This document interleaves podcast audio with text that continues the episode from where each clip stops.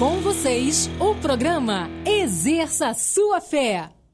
Embalando aí nessa final dessa série, eu vim falando aqui nas reuniões anteriores, que o Espírito Santo tem colocado no meu coração é que muitas vezes nós estamos perdendo a simplicidade de ter um posicionamento de fé diante das situações que a gente enfrenta. Deixa eu te dizer, é parte do posicionamento de fé dizer que nós acreditamos, ok? Porque muitas vezes a gente se levanta, ah, eu creio, mas espera aí, qual é o posicionamento que tem comprovado que eu creio? Porque a gente vê isso. Eu quero te mostrar rapidinho, em João capítulo 5, você pode ir lá?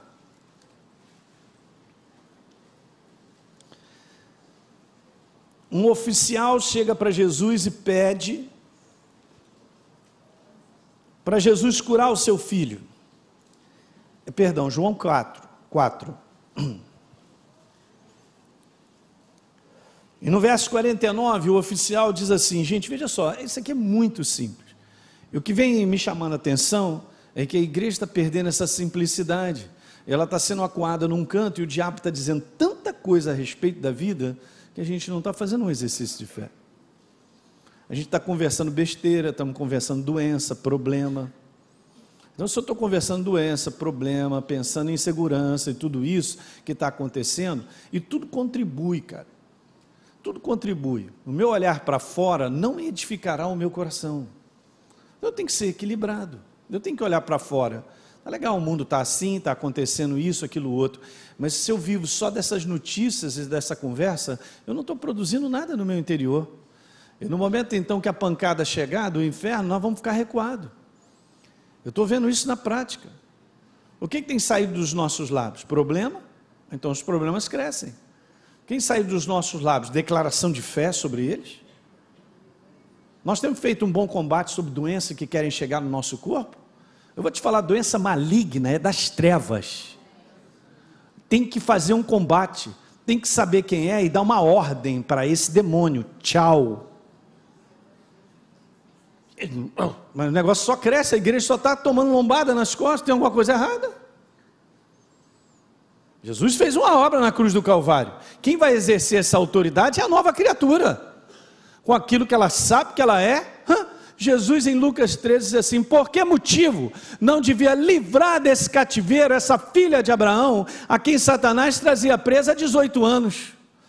Um baita de um problema de saúde. Mas Jesus falou: Por que, que eu não vou livrar ela? E nós, qual é a nossa autoridade para nós colocarmos para fora e declararmos o certo? Não vai te faltar nada, Deus tem cuidado de você e Ele te manterá com saúde, mas vamos ter que fazer um combate de fé para isso. Não tenha dúvida, gente, então não pode recuar. Nós estamos vivendo tempos cruciais, temos que nos alimentar da verdade, de fato. Gente, são hábitos que nós vamos criando, e se tem alguns hábitos que são ruins, se eu passo duas, três horas, quatro, cinco horas olhando no meu telefone, respondendo a todo mundo, e só lá fez, fez, fez, eu não vou me fortalecer, eu só tenho que te dizer isso. Você pode ficar sem dois dias de telefone? Não responde. Meu pastor, o que vão pensar de mim? Porque mandaram uma, eu tenho que mandar uma notícia. É mesmo? Hum. O que está em jogo é a nossa saúde espiritual. E está em jogo é a gente se fortalecer e a saber que o mundo está crítico. E a gente não vence se não estiver preparado. Quem está pegando isso? Então vamos voltar aqui um fundamento simplesinho. 49, então o oficial chegou, Jesus, Senhor, desce antes que o meu filho morra. Perfeitamente, sabe o que Jesus fez? Vai, disse Jesus, teu filho, o quê? Hum. Vai, teu filho vive. O homem. O homem creu em Jesus. Diga aleluia. Mas não é só. Ele partiu. Se ele não tivesse partido, ele não estava crendo. A prova que ele cria é que ele partiu. Tanto é que quando ele chega mais embaixo, ele pergunta que horas que a febre deixou o menino, foi exatamente a hora em que Jesus disse: Teu filho vive. Está aqui um exemplo simplesinho. Ele creu e partiu, porque Jesus falou, vai. Mas a pensou se ele falasse, ah, tu está de brincadeira, Jesus, como é que vai assim? Você vai comigo. Não, Jesus falou, vai. Ele creu, partiu. Hã? Qual é a atitude que eu tenho feito nos dias de hoje? Diante de várias ameaças e situações que nós estamos enfrentando. Não tem como, cara. O que, que eu venho conversando? Porque o que eu converso ou alimento o meu espírito da maneira certa ou da maneira errada. A boca fala do que está cheio o coração. Quanto mais eu falo a dúvida, mais eu estou cheio de dúvida. Quanto mais eu falo o problema, é porque eu estou cheio do problema. Eu estou deixando ele entrar e minar a força do meu coração que deve estar cheio da verdade. Gente, não tem outro sistema. Estou dizendo para vocês. Estou esperando dias melhores, é pouco. Nós vamos fazer um combate de fé até o final. E quem não estiver preparado, vai ficando pelo, meu, pelo caminho, na coisa mais simples. Ó. Quantos creem que Deus programou a tua vida para dar certo? Por que, que então eu estou sendo convencido do inferno que não vai dar certo? E ele traz provas, ele, ele, ele começa a materializar evidências de que eu estou com a, com a vida quebrada. É assim que ele vai fazer. E que evidências são essas? Não valem de nada naquilo que Deus disse. Você só tem o que Deus disse, eu também. Se eu não trabalhar de maneira bem própria isso no meu coração, não avanço. Não faço um combate de fé. Quem está pegando isso aí? Queridos, eu só vejo as pessoas ficando cada vez mais doentes, tem alguma coisa errada. E a igreja do Senhor está caindo nessa cilada. Nós vamos conversar o que? A verdade ou o problema? A doença ou a saúde que Jesus me deu? Aleluia! Ou a visão que Ele tem nos dado. O mundo vai de mal a pior, mas eu não participo do mundo, porque eu tenho uma nova natureza, eu sou do reino. Então nós temos que nos alimentar dessa verdade de maneira contínua. A gente tem uma outra dinâmica, senão não vai aguentar. É sair de casa, é justamente jogar um banho de água fria na nossa fé. É assim mesmo que funciona. Então vamos lá. O texto que eu tenho usado é esse, eu já expliquei isso para vocês. Olha só, é simples. Jesus venceu, me deu uma nova natureza, mas isso é parte. Agora então nós vamos viver essa nova natureza, então isso consuma a nossa vitória. Muito bom. É a mesma coisa de 1 João 5,4, que é nascido de Deus vence, e o que nos faz vencer é um comportamento coerente com a verdade, é um posicionamento, é o exercício da nossa fé. E aí, eu tinha falado isso para vocês, ó, é através da nova natureza que nós reinamos sobre a face da terra. É exatamente isso. Reinamos na terra como novas criaturas através das escolhas que fazemos. É super interessante que as nossas escolhas estão ligadas àquilo que está dentro de nós o governo ou o domínio daquilo que a gente pensa ou acha a respeito de qualquer coisa. Então, se a nossa força, a nossa mentalidade está na verdade, você agirá com base nisso. É uma questão de governo. Beleza, todas as vezes que nós escolhemos a verdade para vivermos, é prática, nós vamos reinar e governar sobre as circunstâncias. Diga glória. Aleluia. Pode parecer o que for, parece que nós estamos perdidos, parece que nós estamos, parece, só parece. Na vida de todos os homens foi assim. Mas nós não vamos abrir mão. E as coisas mudam, diga aleluia. Então, eu tinha lido com vocês Gálatas 6, dizendo que aquilo que o homem semeia, ele colhe. Eu falei sobre isso. Então temos que tomar cuidado, porque esse é um grande problema da igreja. Ela tem colhido muitos resultados ruins, porque tem plantado fora da verdade. Não vai dar certo. Já comentei, beleza. No verso 8 está lá: o que semeia para a própria carne, vai colher da carne o que? Corrupção. Mas o que semeia para o espírito, do espírito colherá a vida eterna. Sabia? Na Bíblia, na Bíblia Nova Versão Internacional, se você tem aí, lá em Romanos capítulo 8, no verso 5 diz que aquele que tem a mente voltada para a carne, ele vive segundo a inclinação da carne. Mas aquele que tem a mente voltada para o espírito, ele vive de acordo com a verdade. É uma questão de dentro para fora. Quem está entendendo isso? Beleza. Então, primeiro, eu vou estabelecer algo dentro de mim para vencer a inclinação da minha carne. Tudo é uma questão de mentalidade. Então, se eu penso que eu sou um doente, eu sou um doente na prática. Se eu penso que eu sou um fracassado, eu sou um fracassado. Se eu penso que eu sou a derrota, eu sou a derrota. É assim que funciona. Então eu tenho que mudar a imagem dentro de mim pela própria verdade, porque eu vou assumir, você também, aquilo que Deus disse a nosso respeito. E nós não somos bagaço. Hã? Diga assim: eu não sou bagaço. Mas é, mas o inferno todo dia bate na tecla que nós somos. E ele fica tentando aí, então, alimentar evidências concretas do lado de fora que nós somos bagaço. Toma cuidado. Então, beleza.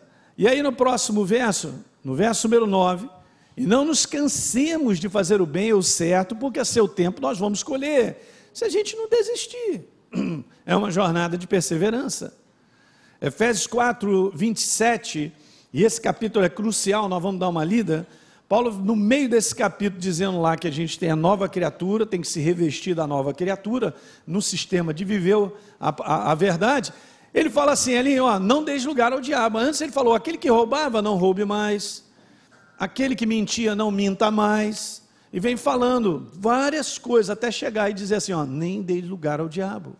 Comentei sobre isso. Então nós temos a autoridade de abrir ou fechar. Como um sistema de viver. Então as nossas escolhas e comportamentos é através dela que nós vamos exercer domínio em Cristo Jesus, ou o contrário. E isso, na prática, tem provado que a igreja está sendo dominada. Quando o apóstolo Paulo escreve a nova criatura no controle, isso é muito legal. O capítulo 4, 5 e um pedacinho do 6 fala da nova criatura em controle, hein? Tanto é verdade que ele conversa, ó, você está no controle ali. Não permita isso, aquilo outro.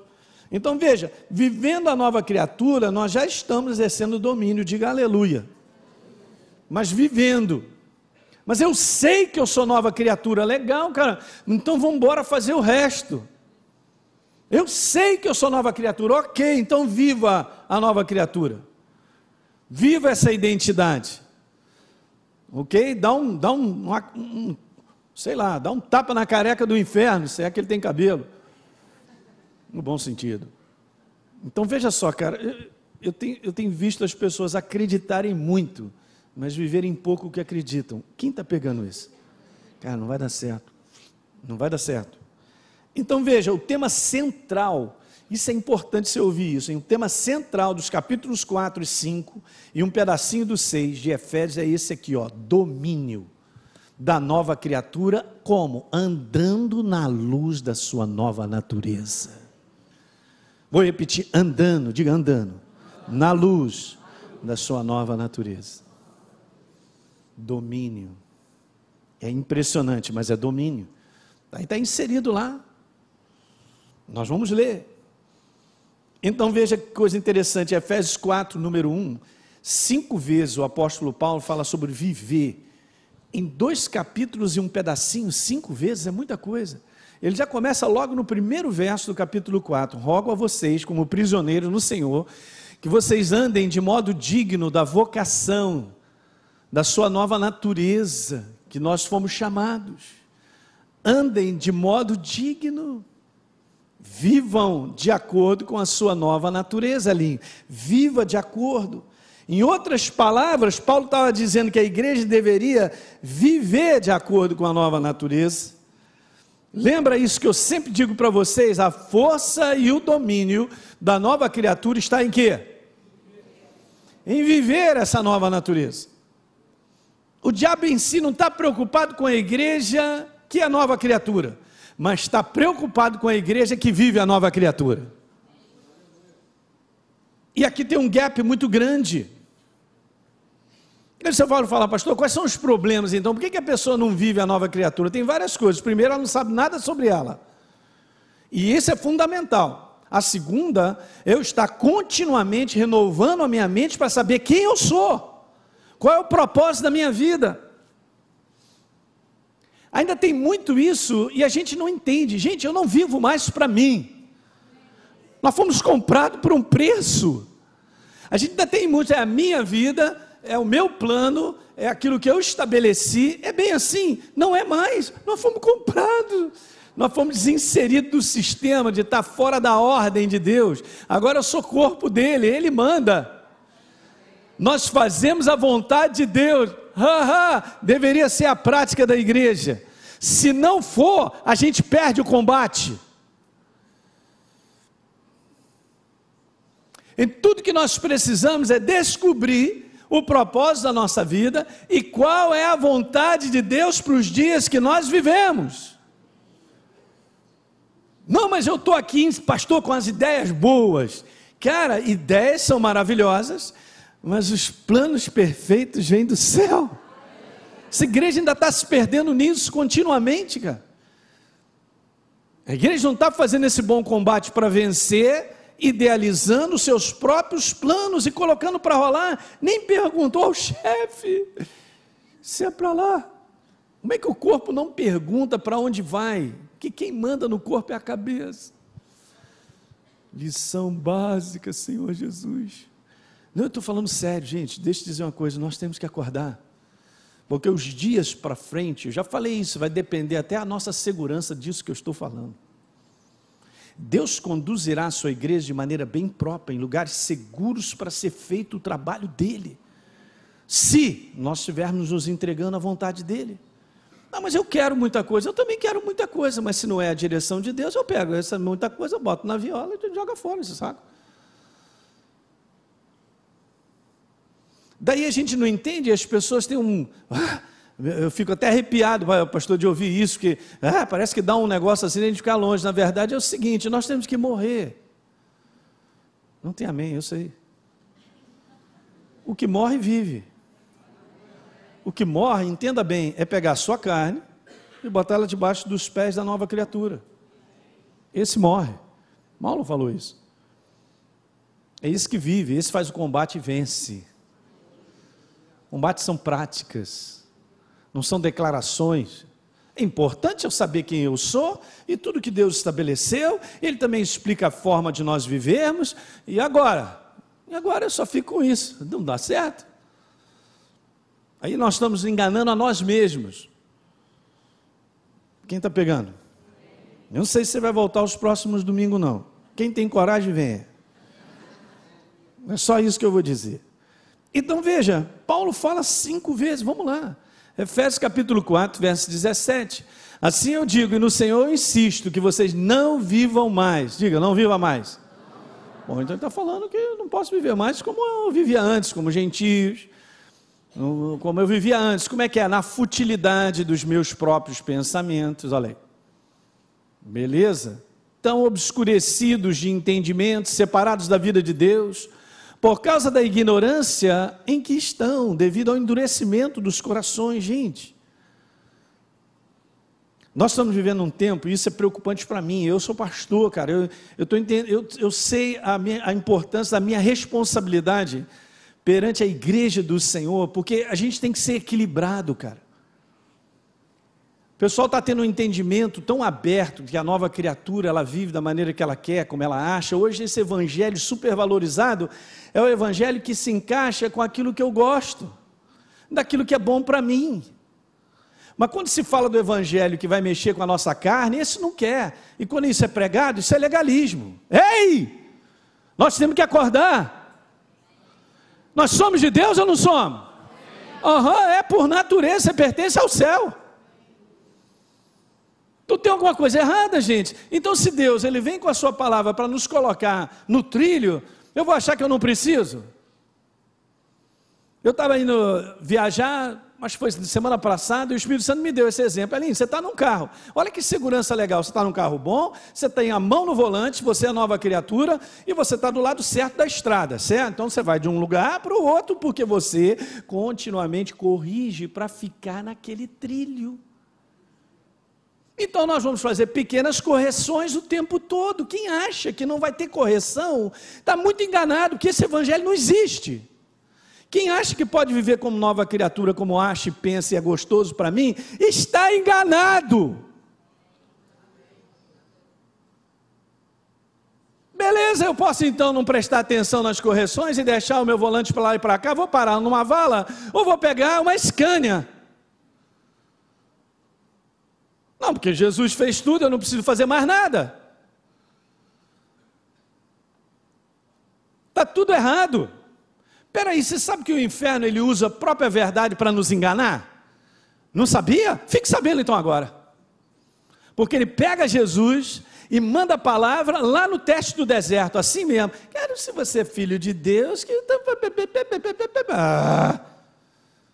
aos teus anjos dará ordem a teu respeito para que te guarde. Pô, cara, beleza, obrigado. Eu tinha até esquecido dessa aí.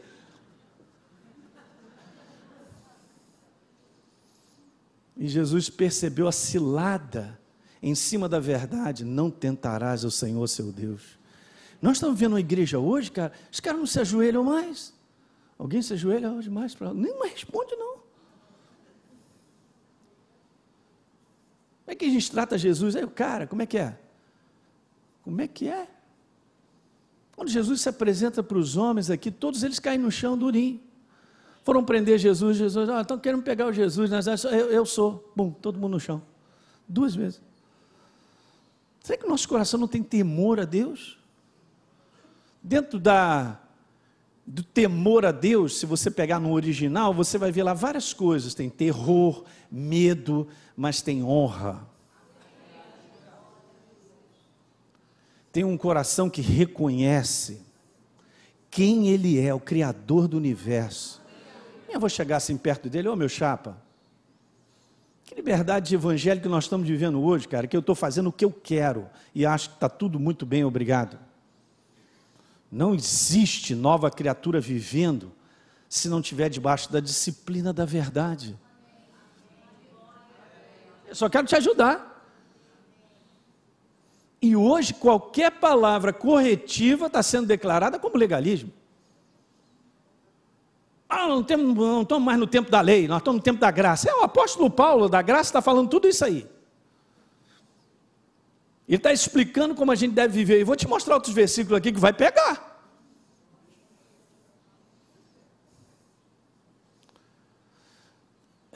Uma igreja pode viver com Deus sem uma palavrinha chamada arrependimento. Arrependimento implica em mudança. Alguém está entendendo isso aí? Não dá para entender, gente. Por isso que a gente tem que ser equilibrado para entender. A igreja que vence, a igreja que vive a nova criatura. Vamos ler mais o que Paulo escreveu? Beleza, no verso 19. Tendo perdido toda a sensibilidade, obviamente, se entregaram à depravação, cometendo toda a avidez de espécie de impureza. Quanto à antiga maneira de viver, ali, ó, tchau, um abraço. Vocês forem ensinados a tirar isso fora. Velho homem, eu tenho que fazer isso de maneira contínua, porque em Gálatas Paulo diz assim: a tua luta, Elinho, é contra a tua carne. Todo dia eu não é pregado mais a luta contra a carne. Ei, essa é a minha luta. Né? O diabo é inimigo derrotado, mas contra a minha carne, eu tenho que bater nela, tchau, um abraço. Antiga maneira, se corrompe por desejos enganosos, a serem renovados no modo de pensar se reveste do novo homem, criados um ser semelhante em Deus, olha só a Deus em justiça, em santidade proveniente da verdade. Paulo está falando tudo isso para nós. Gente, veja, Paulo declara que há uma nova maneira de viver, uma vez que o novo homem ele foi criado, o velho já morreu, a minha natureza morreu a passada. Então veja, Romanos capítulo 6, verso 6, ele diz assim: quem foi crucificado com ele, com Jesus, o nosso velho homem, é isso que foi, para que o corpo do pecado seja destruído e não sirvamos mais o pecado natureza como escravos, fazendo a vontade da carne. Alguém está pegando isso aí? Aham. Uhum. Mas ele não faz nada a respeito disso. E hoje está vivendo isso, cara, um nível de cristão tão igual como todo mundo. Porque nós estamos na liberdade, pastor. Que liberdade, rapaz? Vamos acordar aí, atenção, hein? Fique no lugar. Mas eu sou livre, livre para fazer o que você quer? Errado. Bom. Livres para fazer a vontade de Deus. Aleluia. Não tem a menor diferença de eu viver então como eu vivia antes? Que, que, que bicho doido é esse? Uma nova criatura vivendo como velha. E pensa que essa nova criatura é vitoriosa, mas não é mesmo, está na mão das trevas. Gente, é só você ler uma opção de livros que são maravilhosos e equilibrados. Um dos livros mais maravilhosos que eu já li é A Batalha Final do Rick Joyner. E Deus, na visão profética que deu a ele para olhar a igreja, ele olhou assim um batalhão, um negócio vindo adiante, um exército, achou interessante aquilo. E de repente, quando ele foi olhando perto, foi vendo, era a igreja. Só que ele foi vendo uma coisa interessante: que em cima da igreja, em cada pessoa, tinha um demônio montado. Por quê? O que, que o demônio faz? Ele me convence a viver da maneira que eu acho que é bom para mim. Era o momento de falar Deus, mas passou suave. Quer dizer que o inferno está me convencendo que eu devo viver aquilo que é gostoso para mim, que é bom para mim. Hum. Eu vou amando. Ué, não preciso fazer nada, pastor Jesus já fez tudo. Já me perdoou na cruz do Calvário. Pedir perdão? Hum. Hum. Lindo. Estou morto e não sei. Você pega a última igreja, lá, Odisseia, que muitos acreditam que é a última igreja da geração final. Jesus disse: Vocês são pobres, cegos, nus, miseráveis. Que isso, Jesus? É legalista. Te repreendo. Jesus, ele se apresenta para João como um julgador, como um julgamento. Sabe por quê? Porque ele vem com uma espada, ele vem com olhos cheios de fogo, com uma voz cheia de trovões. E João não consegue ficar de pé e diz que ele caiu como morto. E aí Jesus começa a passar para as sete igrejas as correções necessárias para que elas cheguem ao destino final. Olha o volante as correções necessárias. Ele elogia as igrejas, mas fala dessa maneira de viver. Então ele está falando de práticas, maneira de viver. A nova criatura tem um estilo de viver, gente. Ah, pastor, mas é duro isso. Eu vou te falar por que é duro. Porque a gente de fato não tem coração aberto para Deus. Se tivesse, Ele transformaria e nos daria força para vencermos a inclinação da nossa carne. Quem tem fome e sede de Deus se prepara para viver a nova criatura. Quem não tem fome e sede de Deus não viverá a nova criatura. Pode escrever isso. Então o problema não está em Deus, está no homem. É muito bom viver o que a carne quer, é muito bom, é muito bom. Tem que ser macho para ter fome de Deus, se arrepender e viver o que tem que ser vivido. Eu subi ali, o Espírito Santo me deu essa frase. Se você quiser anotar, anote. Eu guardei. E vou te falar agora. Um erro define a nossa vida? Como novas criaturas, se eu errar? Muito bom, você é um cara treinado. Muito bem, está na academia da fé. Agora escuta essa. Um erro não define a nossa vida. Mas uma prática, um hábito define. Eu vou te dar exemplo dos dois que o Espírito Santo me deu. João capítulo 8, aquela mulher pega em adultério, Jesus, cadê os seus acusadores? Os caras que estavam para te apedrejar aí, é, mas foi todo mundo embora, né? Porque Jesus falou assim: ó, quem tiver sem pecado, que atira a primeira terra, porque todo mundo erra. Vou repetir: todo mundo erra. Beleza, Jesus falou para ela assim: então eu também não vou te acusar, não vou te condenar, e não terminou aí. Jesus liberou, porque esse é o coração do nosso Pai, mas disse: não faça mais essa prática. Mateus capítulo 7, Jesus, em teu nome, olha aí, expulsamos demônio, é, curamos enfermo, fizemos isso e aquilo outro e tal. Uhul, show de bola, legal, estamos contigo, Jesus, te conheço, tira um selfie comigo, vai. Uh! Aí Jesus falou, cara, apartai-vos de mim os que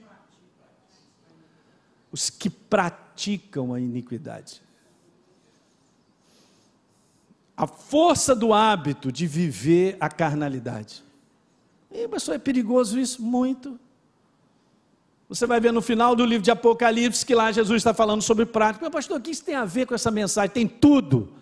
Porque a gente não faz bom combate da fé vencedor se a gente estiver vivendo como velha criatura.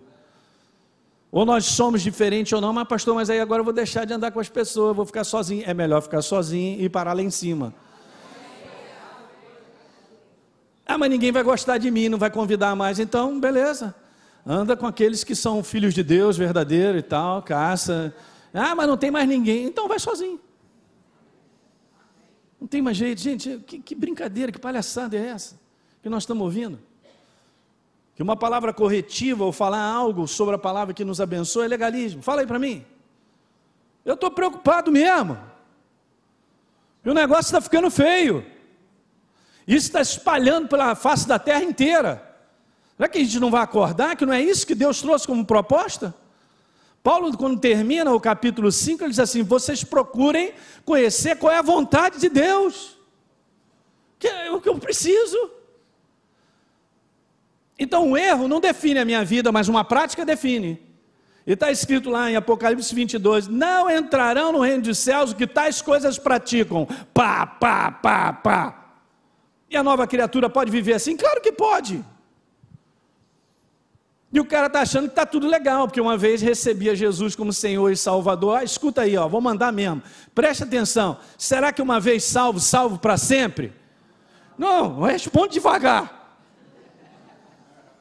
Porque o problema é a falta de definição de tudo isso. Eu tenho uma segurança em Cristo e você também. Em Cristo Jesus eu estar com Ele para sempre, aleluia. Desde já, desde que todo dia eu escolha viver assim. Mas por que um dia eu aceitei a Jesus como Senhor e Salvador, agora salvo para sempre? Que papo é esse? Porque não é isso que está escrito. Porque Jesus fala lá para as igrejas: olha, dei tempo para se arrepender. Não se arrependeu? O próprio julgamento vai vir sobre a vida da pessoa. E lugar quente esse, eu pensei que fosse o céu, mas está esquentando, hein? É. é. Ah, vou te falar, tem muita gente que Deus já permitiu ir lá para poder contar muita coisa para gente, para dizer, ó, é real o inferno, hein? E um desses homens de Deus que eu admiro, um cara muito de Deus que edifica a igreja numa boa, falou que teve um, um, um sonho desse, um negócio com Deus, que ele, ele acordou molhado, porque ele viu que a maior parte das pessoas que estavam lá, se não na totalidade delas, elas declaravam que aquele lugar não era delas. Não, não é que não, meu lugar. É mesmo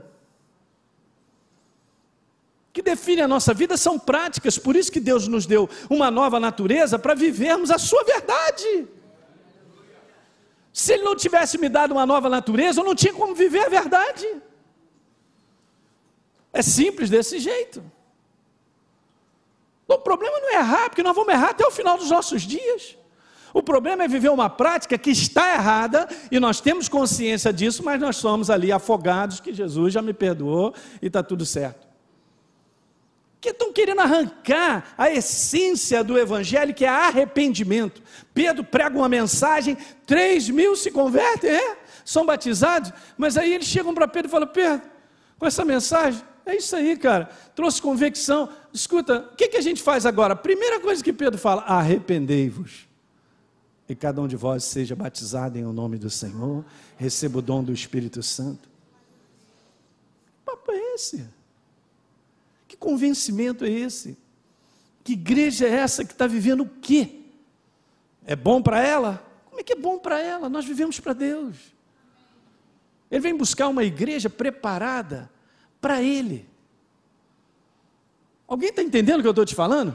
Não pense, gente, que a gente está tudo beleza, que segurança maravilhosa. Deixa eu mostrar algo para você. Vou terminar com isso, que hoje eu estou na revolta. João capítulo 1 verso 12. Mas a todos quanto receberam, aleluia, João 1, 12. Deu-lhes o poder de serem feitos filhos de Deus, a saber, aos que creem no seu nome. Eu pergunto, está escrito no, no passado aqueles que creram? Não. Está escrito aqueles que? Ah, creem. Isso aqui está no presente. Se você for lá no original, no grego, você vai ver que esse presente é um presente contínuo. Eu creio hoje, creio amanhã, continuo crendo até chegar. O que significa? Vou falar com todas as letras. Nós estamos, eu e você, a igreja do Senhor, num processo de salvação. Jesus foi bem claro: os que perseverarem até o fim, esses serão salvos. Não, essa declaração aí. E hoje está aí, levantando essas declarações. Muitas das declarações de Jesus não são para nós. Não são. Cara, vou te falar: Jesus abre a boca para dizer uma porção de coisa e a gente vai considerar que não é para a gente. Cara, e que engano eu estou vivendo? Fala aí para mim. Que engano eu estou vivendo? Eu pergunto para você. Eu quero ver se você vem domingo que vem. Eu não tenho problema, cara, mas essa igreja ela tem que se acertar, senão ela não vai vencer. Ela tem que entender quem está sentado no trono, hein? Não sou eu que estou sentado num trono. Ela perdeu aquela paixão que a gente tem por Jesus, dobrar os pés deles até chorar e falar: Espírito Santo, eu sou doido contigo. Está acabando isso, cara. Creem. Creem hoje, amanhã e depois. Mais uma. João 3,16, todo mundo conhece. Porque Deus amou o mundo de tal maneira que deu seu Filho unigênito para todo que nele. Ah, está no presente também, mais uma vez. Presente contínuo. Por isso, no final, Jesus falou: então dar-te-ei a coroa da vida, mas tem que fazer as correções que ele vai falando no nosso coração para que assista ao direito. Olha aí, gente. Esse é o Jesus glorificado que falou para a igreja. Acho que tem que equilibrar as coisas. Quem é Senhor do universo, cara? Quem foi para a cruz no nosso lugar e nos deu vida em abundância e a gente está achando que pode viver a maneira que a gente acha, que a gente pensa, porque a gente é livre em Cristo Jesus? Que declarações e definições são essas? Totalmente erradas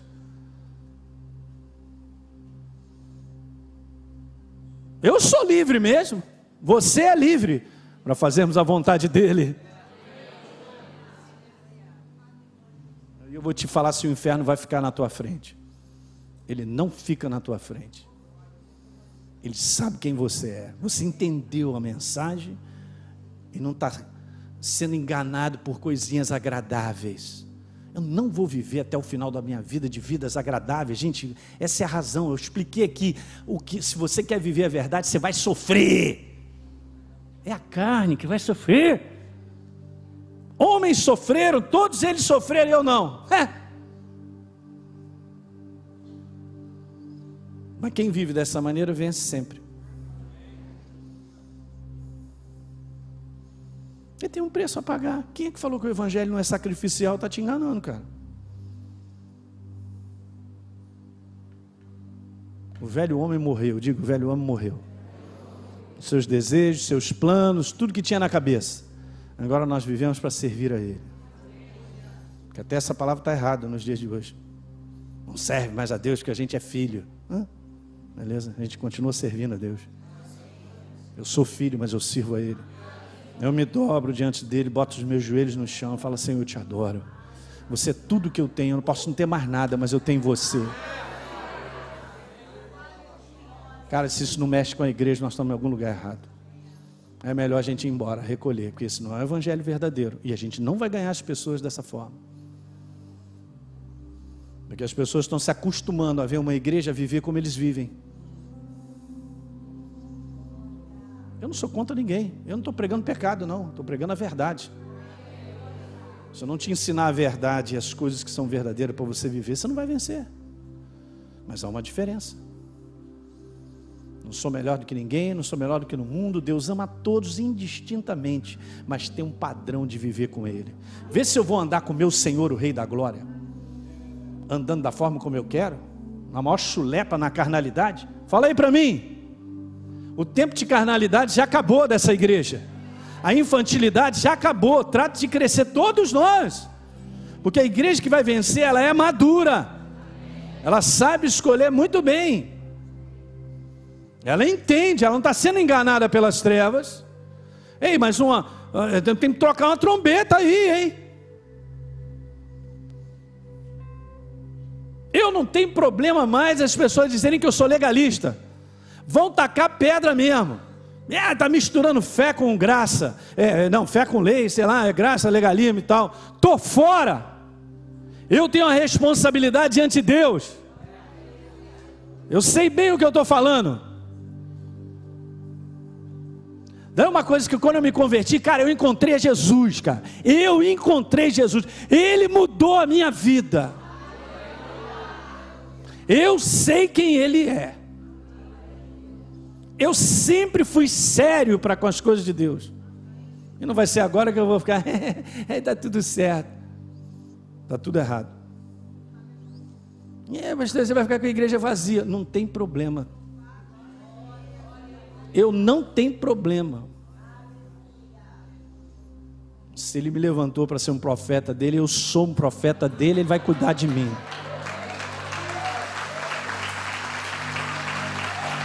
Ele vai cuidar até o final. Eu só saio daqui, dessa terra, quando eu terminar o que eu tenho para fazer. E vou de moto. Vamos ficar de pé, aleluia.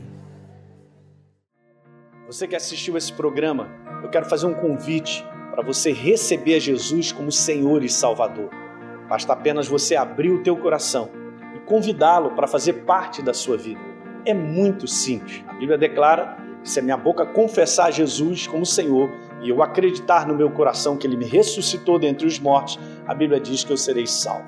Portanto, está aí esse convite feito para você, para você se tornar, nesse dia, uma nova criatura. Hoje você teve a oportunidade de ouvir essa mensagem da Palavra de Deus, porque existem pessoas que voluntariamente se tornaram parceiras do Ministério Exerça Sua Fé. Obviamente, a exibição desse programa e de outros conteúdos que nós produzimos e distribuímos na TV e através da internet tem um custo, gente. Esse trabalho é mantido por pessoas que entendem a importância da pregação do Evangelho libertador. E eu quero estender esse convite de parceria a você. Muitas pessoas estão sofrendo por aí, estão perdidas, sem direção, cresce o número de pessoas com depressão, pessoas que se suicidam, pessoas sem esperança. E existe uma obra feita por Jesus na cruz do Calvário que é a resposta para que as pessoas precisam. Por isso, nós queremos dar continuidade à pregação da palavra de Deus de forma ainda melhor do que já fazemos hoje, alcançando mais vida em lugares que ainda não chegamos então, se você sente o desejo de contribuir para que outros conheçam Jesus, assim como você um dia conheceu, seja um parceiro do Exerça Sua Fé. É muito simples. Basta você acessar o site exerçaçoafé.com.br para saber mais desse trabalho e escolher como fazer a sua doação.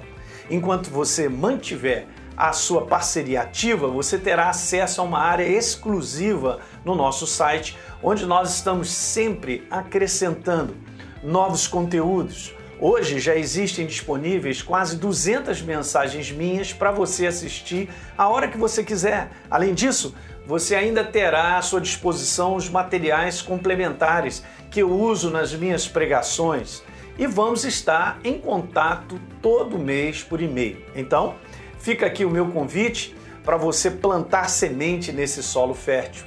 Vamos juntos levar vida de Deus às pessoas que precisam. Conto com você. Que Deus te abençoe. Um grande abraço.